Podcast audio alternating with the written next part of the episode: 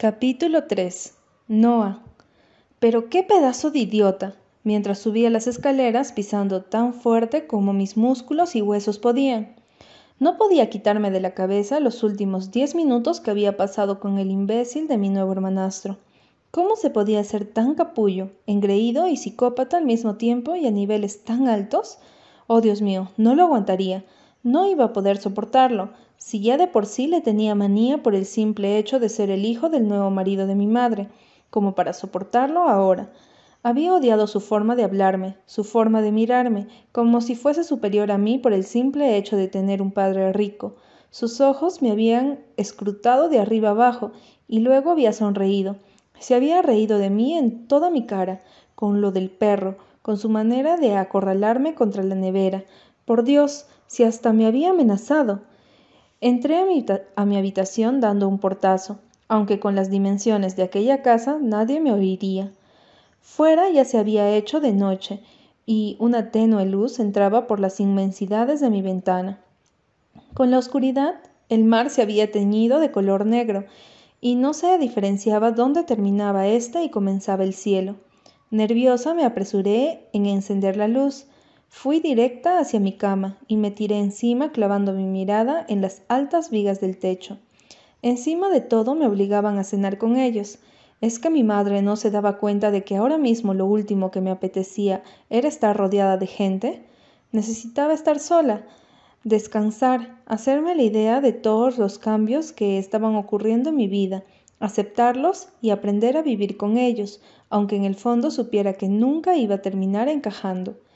Eran las ocho de la noche cuando llegué a mi, a mi habitación y solo pasaron diez minutos hasta que mi madre entró por la puerta. Se molestó en llamar, al menos, pero al ver que no le contestaba, entró sin más. Noah, dentro de quince minutos tenemos que estar todos abajo, me dijo mirándome con paciencia. Lo dices como si fuera a tardar una hora y media en bajar unas escaleras, le respondí incorporándome en la cama. Mi madre se había soltado su pelo rubio a media melena y se lo había peinado de una forma muy elegante. No llevamos en esta casa ni dos horas y su aspecto ya era diferente. Lo digo porque tienes que cambiarte y vestirte para la cena, me contestó ignorando mi tono. La observé sin comprender y bajé mi mirada hacia la ropa que llevaba. ¿Qué tiene de malo mi aspecto? le contesté a la defensiva. ¿Qué Vas en zapatillas, Noah. A donde vamos hay que ir de etiqueta. No pretenderás ir así vestida, ¿no? ¿En pantalones cortos y camiseta? me contestó ella exasperada. Me puse de pie y le hice frente. Había colmado mi paciencia por aquel día. A ver si te enteras, mamá. No quiero ir a la cenar contigo y tu marido. No me interesa conocer al demonio malcriado que tienen como hijo. Y menos me apetece tener que arreglarme para ello. Le solté intentando controlar las enormes ganas que tenía de coger el coche y largarme de vuelta a mi ciudad. Deja de comportarte como si tuvieras cinco años. Vístete y ven a cenar conmigo y tu nueva familia, me dijo en un tono duro, pero al ver mi expresión, suavizó el rostro y añadió Solo es esta noche, por favor, hazlo por mí.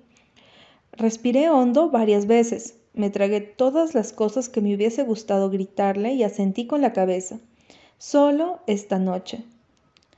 En cuanto mi madre se fue, me metí en el vestidor de mi cuarto. Allí había miles de cosas que nunca me pondría, como por ejemplo los, los vestidos rosas de seda y los zapatos con pedrería. Disgustada con todo y con todos, comencé a buscar un atuendo que me gustara y que me hiciese sentir cómoda. También quería demostrar lo adulta que podía llegar a ser, Aún tenía la mirada de incredulidad y diversión de Nicolás grabada en mi cabeza cuando me recorrió el cuerpo con sus ojos claros y altivos. Me había observado como si no fuera más que una niña a la que le divertía asustar, cosa que había hecho al amenazarme con aquel endemoniado perro. Con la mente roja de rabia escogí un vestido negro que había colgado en las miles de perchas forradas de seda blanca y azul, en las estanterías había miles de tacones que podrían haber quedado muy elegante con el vestido que había escogido, pero con una sonrisa de suficiencia me decanté por unos de tacón rosa fucsia.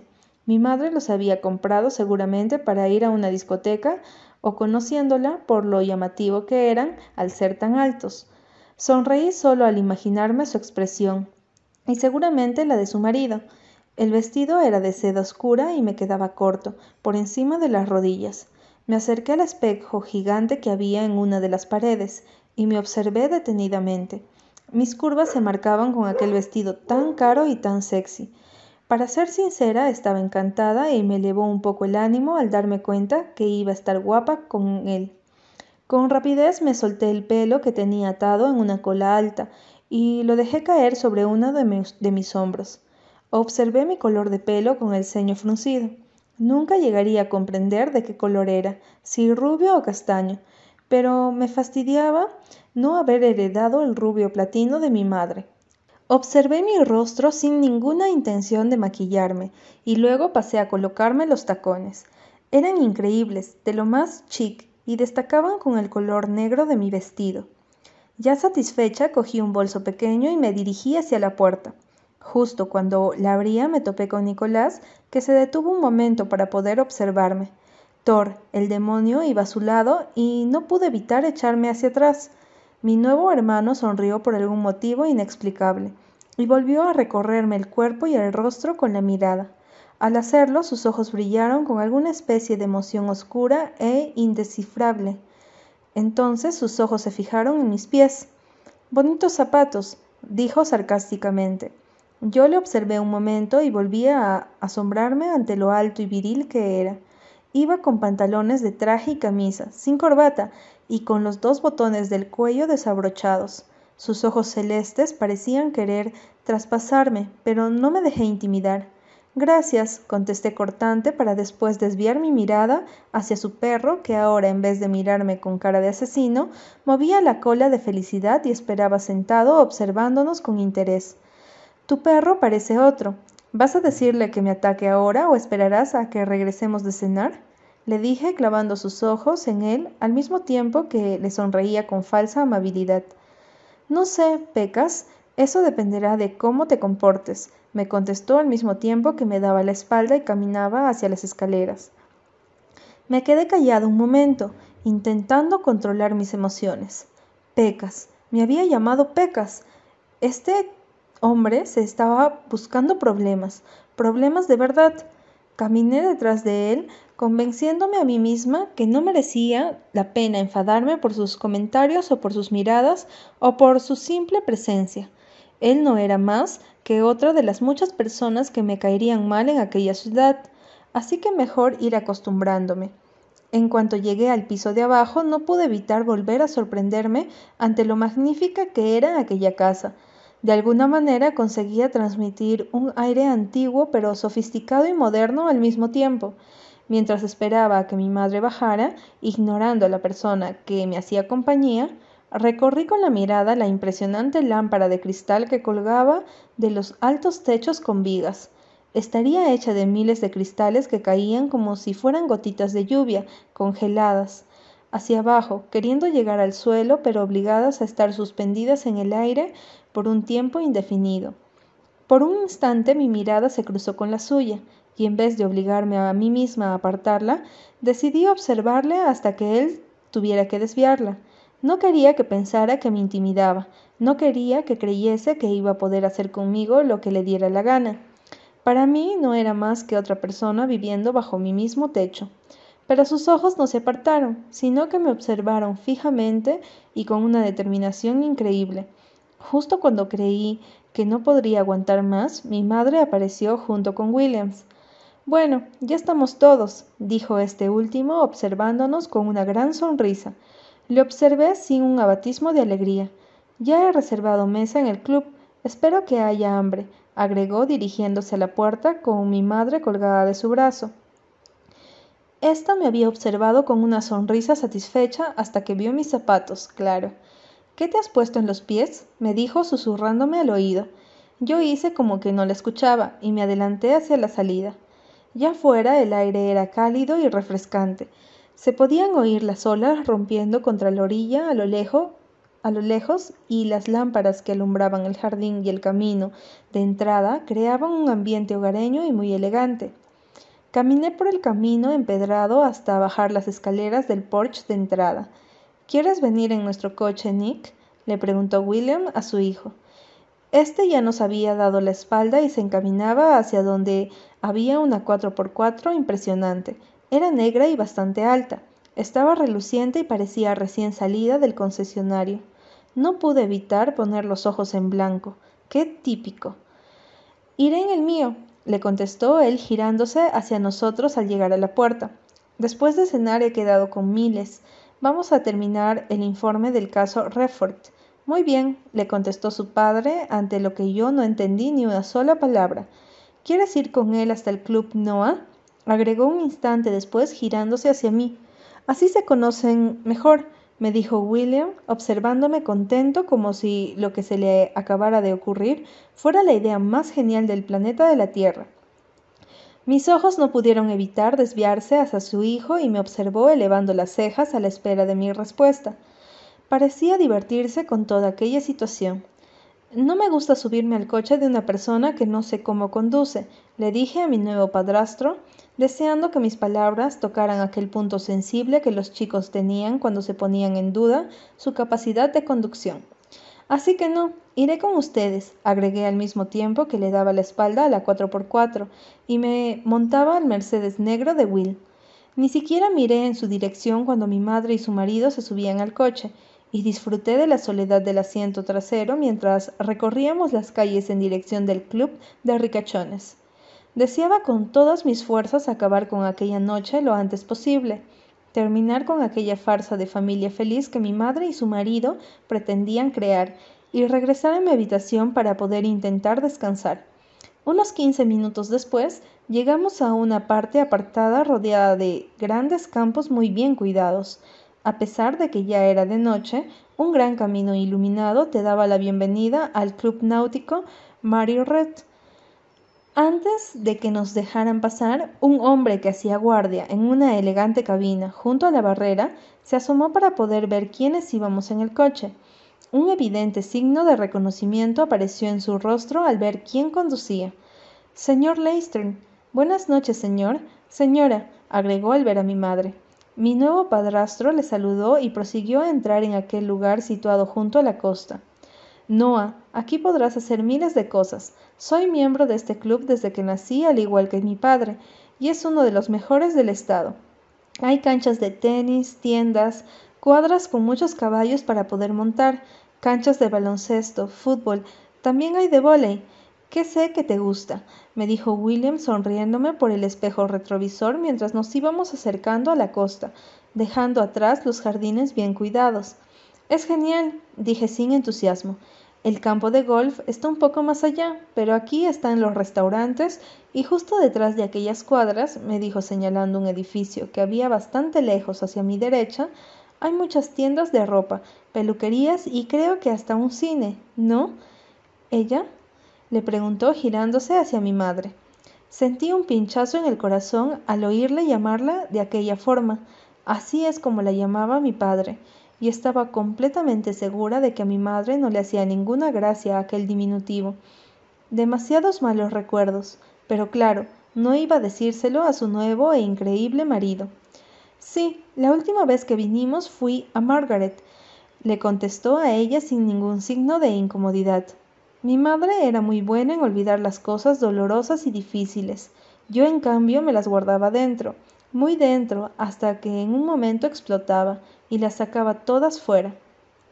Tu tarjeta de socia llegará la semana que viene, pero puedes usar mi apellido para que te dejen entrar, me dijo él como si yo fuera a querer venir en algún tiempo cercano. Asentí y miré por la ventana mientras William se acercaba al restaurante. En cuanto llegamos, detuvimos el coche justo a la entrada. Un botón se acercó hacia nosotros para abrirnos la puerta a mi madre y a mí. Aceptó la propina que Williams le daba y se llevó el coche a quien sabe dónde. El restaurante era increíble y era entero de cristal. Desde donde estaba fui capaz de ver algunas mesas y las increíbles piscinas llenas de cangrejos, peces y todo tipo de calamares frescos, listos para ser asesinados y servidos para comer. Subí los escalones con cuidado de no tropezarme, y antes de que nos atendieran sentí como alguien se colocaba detrás de mí. Su aliento me rozó la oreja y me dio un escalofrío. Al girar la cabeza vi a Nicolás junto a mi espalda. Incluso llevando aquellos tacones infernales, me sacaba media cabeza. Apenas bajó su mirada hacia la mía. Tengo una reserva a nombre de William Leicester, dijo William a la camarera que se encargaba de dar la bienvenida a los nuevos clientes. Su rostro se descompuso por alguna razón inexplicable y se apresuró en dejarnos, en dejarnos pasar al abarrotado y al mismo tiempo tranquilo y acogedor establecimiento. Por aquí, señor Leicester, dijo dirigiéndonos hacia el final del restaurante en donde toda la pared era de cristal. Me quedé impresionada al ver cómo el restaurante estaba suspendido por encima del mar. La pared de cristal te ofrecía una panorámica impresionante del océano, y no pude evitar preguntarme si es que en California era muy común eso de que todas las paredes fuesen transparentes. Nuestra mesa estaba en uno de los mejores lugares, iluminada cálidamente con velas al igual que todo el restaurante. Para ser sincera, estaba completamente alucinada. Nunca había acudido a un lugar como aquel en el que te corrían las sillas para que te sentaras, y en donde junto a los platos había por lo menos cinco tenedores. Mientras nos sentábamos y William y mi madre se ponían contentos a hablar y sonreírse tontamente, no pude evitar fijarme en la mirada de asombro y al mismo tiempo incredulidad que la camarera le dirigió a Dick. Este parecía no haberse dado cuenta ya que se puso a girar el mini salero entre sus dedos. Por un instante mis ojos se fijaron en aquellas manos tan bien cuidadas, tan morenas y tan grandes. Mis ojos fueron subiendo por su brazo hasta llegar a su rostro, y después a sus ojos, que me observaban con interés. ¿Qué van a pedir? preguntó mi madre, haciendo que desviara la mirada rápidamente hacia ella. Deje que ellos pidieran por mí, más que nada porque no conocía más de la mitad de los platos que había en el menú, Mientras esperábamos a que nos trajeran la comida y mientras revolvía distraídamente mi iced tea con la pajita, William intentó involucrarnos a mí y a su hijo en la conversación que estaban teniendo. Antes le estaba diciendo a Noah la, la de deportes que se puede practicar aquí en el club. Nick le dijo haciendo que su hijo desviara su mirada, puesta al final de la estancia a los ojos de su padre. Nicolás juega el baloncesto y es un surfista estupendo, Noah dijo William ignorando el rostro aburrido de Nick y centrándose ahora en mí. Surfista. No pude evitar poner los ojos en blanco. Para mi mala suerte, Nicolás estaba observándome. Centrando su mirada en mí, se inclinó sobre la mesa, apoyando ambos antebrazos sobre ella, mirándome con un intenso escrutinio. ¿Hay algo que te divierta, Noah? me dijo imitando un tono amigable, pero yo sabía que en el fondo le había molestado mi gesto. ¿Consideras que el surf es un deporte estúpido? Antes de que mi madre contestara que ya la veía venir, me apresuré en inclinarme al igual que él. Tú lo has dicho, yo no, le dije sonriendo con inocencia. Nunca había comprendido esa afición que tenían los americanos por el surf. Me parecía un deporte estúpido, sí, subirse a una tabla y dejar que las olas te arrastren hasta la orilla. No le veía ningún beneficio, más que parecer un idiota subido en un trozo de madera. A mí me gustaban los deportes de equipo, con estrategia, que requerían de un buen capitán y de mucha constancia y trabajo. Yo había encontrado todo eso en el vóley y estaba segura que el surf no podía ni comparársele. Antes de que pudiera contestarme, cosa que estaba segura que estaba deseando, la camarera llegó y él no pudo evitar desviar sus ojos hacia ella otra vez como si la conociera. Mi madre y Williams comenzaron a hablar animadamente al mismo tiempo que una pareja de amigos suyos se paraban para saludarlos. La camarera, una mujer joven de pelo castaño oscuro y delantal negro, se apresuró en dejar los platos encima de la mesa y al hacerlo golpeó sin querer a Nicolás en el hombro. Lo siento, Nick, dijo ella, y entonces, sobresaltada, se giró hacia mí, como si hubiera cometido un error garrafal. Nicolás también me miró, y entonces entendí que algo raro estaba ocurriendo entre esos dos. En cuanto se fue, y aprovechando que nuestros padres estaban distraídos, me incliné para salir de dudas. ¿La conoces? le pregunté mientras él se servía más agua con gas en su copa de cristal. ¿A quién? me contestó él haciéndose al tonto. A la camarera, le dije observando su rostro con interés. No transmitía nada, estaba serio y relajado. Supe entonces que Nicolás Leicester era una persona que sabía muy bien cómo esconder sus pensamientos. Sí, me ha atendido más de una vez, dijo dirigiéndose sus ojos hacia mí. Me observó como retándome a que le contradijera. Vaya, vaya, Nick, un mentiroso. ¿Por qué no me extrañaba? Sí, seguro que te ha atendido. Varias, o yo diría muchas veces, dije yo pensando en el tipo de actividad que aquella muchacha podía realizar, y más si había dinero de por medio. ¿Qué estás insinuando, hermanita? dijo, y no pude evitar dejar de sonreír en cuanto utilizó aquel calificativo. En que todos los chicos ricos como tú son iguales, se creen por tener dinero y son los dioses del mundo. Aquella chica no ha dejado de mirarte desde que has cruzado esa puerta. Es obvio que te conoce, dije mirándole enfadada por algún motivo inexplicable. Si tú ni siquiera te has dignado a devolverle la mirada, es asqueroso. Me observó fijamente antes de contestarme. Tienes una teoría muy interesante y veo que la gente con dinero, como las llamas tú, te disgusta muchísimo. Claro que tú y tu madre estamos viviendo ahora bajo nuestro techo y disfrutando de todas las comodidades que el dinero puede ofrecer. Si tan despreciable te parecemos, ¿qué haces sentada en esta mesa? ¿Qué haces vestida con esa ropa? dijo mirándome de arriba abajo con desprecio. Le observé intentando controlar mi temperamento. Aquel chico sabía lo que decir para sacarme de mis casillas. Para mi parecer, tú y tu madre son incluso peor que la camarera, dijo inclinándose sobre la mesa para poder dirigirse solo y únicamente a mí. ¿Por qué fingen ser algo que no son cuando las dos saben que se han vendido por dinero? Se me ocurre una palabra muy calificativa para definir a tu madre, y empieza por la letra. Aquello fue demasiado lejos. La rabia me cegó. Cogí el vaso que tenía delante y con un gesto le tiré todo lo que había dentro. Pena que el vaso estuviese vacío.